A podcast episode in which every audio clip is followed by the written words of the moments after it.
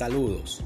En esta primera microclase voy a hacer alguna, algún refrescamiento acerca de algunos conceptos que ya nosotros hemos revisado, pero que los van a necesitar para poder hacer el análisis de la primera tarea. Entonces, eh, habíamos hablado, si se recuerdan, de sistemas económicos, la primera clase que vimos el semestre pasado, eh, de economía. Entonces, la economía es todas esas acciones y actividades que realizamos el día a día y que son necesarias para nosotros poder proveernos de bienes y servicios con el fin o el objeto de satisfacer las necesidades humanas. Entonces, todo ser humano, indistintamente eh, consciente o inconsciente, está sumergido en el tema económico. Porque la economía es eso, son todas las acciones que realizamos para de una u otra forma proveernos de bienes y servicios para satisfacer nuestras necesidades.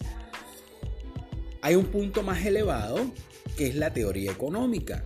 Entonces, si se recuerdan, cuando hablamos de Kesnay, al inicio de la revolución industrial o al fin, al fin del feudalismo, cuando se comienza a estudiar científicamente economía y el circular de las naciones o, el circuito económico como tal, entonces a eso, a, ese, a esas teorías científicas, a esos estudios metodológicos, a esos estudios estadísticos, a esos análisis de paradigmas, es lo que le llamamos teorías económicas. Entonces fíjense, hay dos grandes diferencias. Economía son todas las acciones que realizamos el ser humano en el día a día para proveernos de bienes y servicios con el fin de satisfacer nuestras necesidades.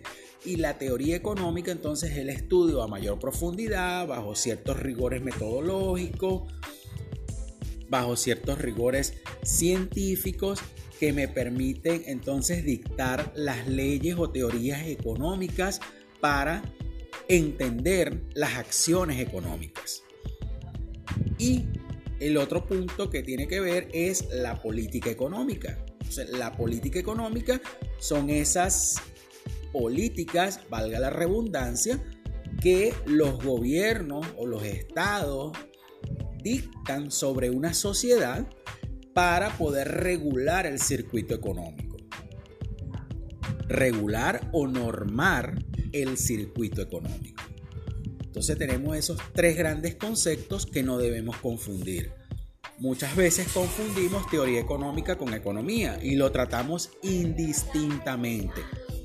No es así. No es así. Eh, tal vez en el argot cotidiano, en el argot común, se pudiera hablar eh, indistintamente de teoría económica y economía, pero aquí no estamos en el argot cotidiano ni en el argot común, estamos en un ámbito académico y tenemos que saber distinguir cuando hablamos de economía, cuando hablamos de teoría económica y cuando hablamos de políticas económicas.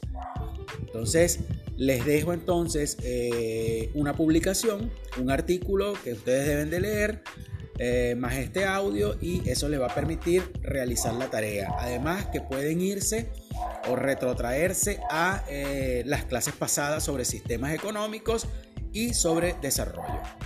Saludos y nos vemos en la próxima oportunidad.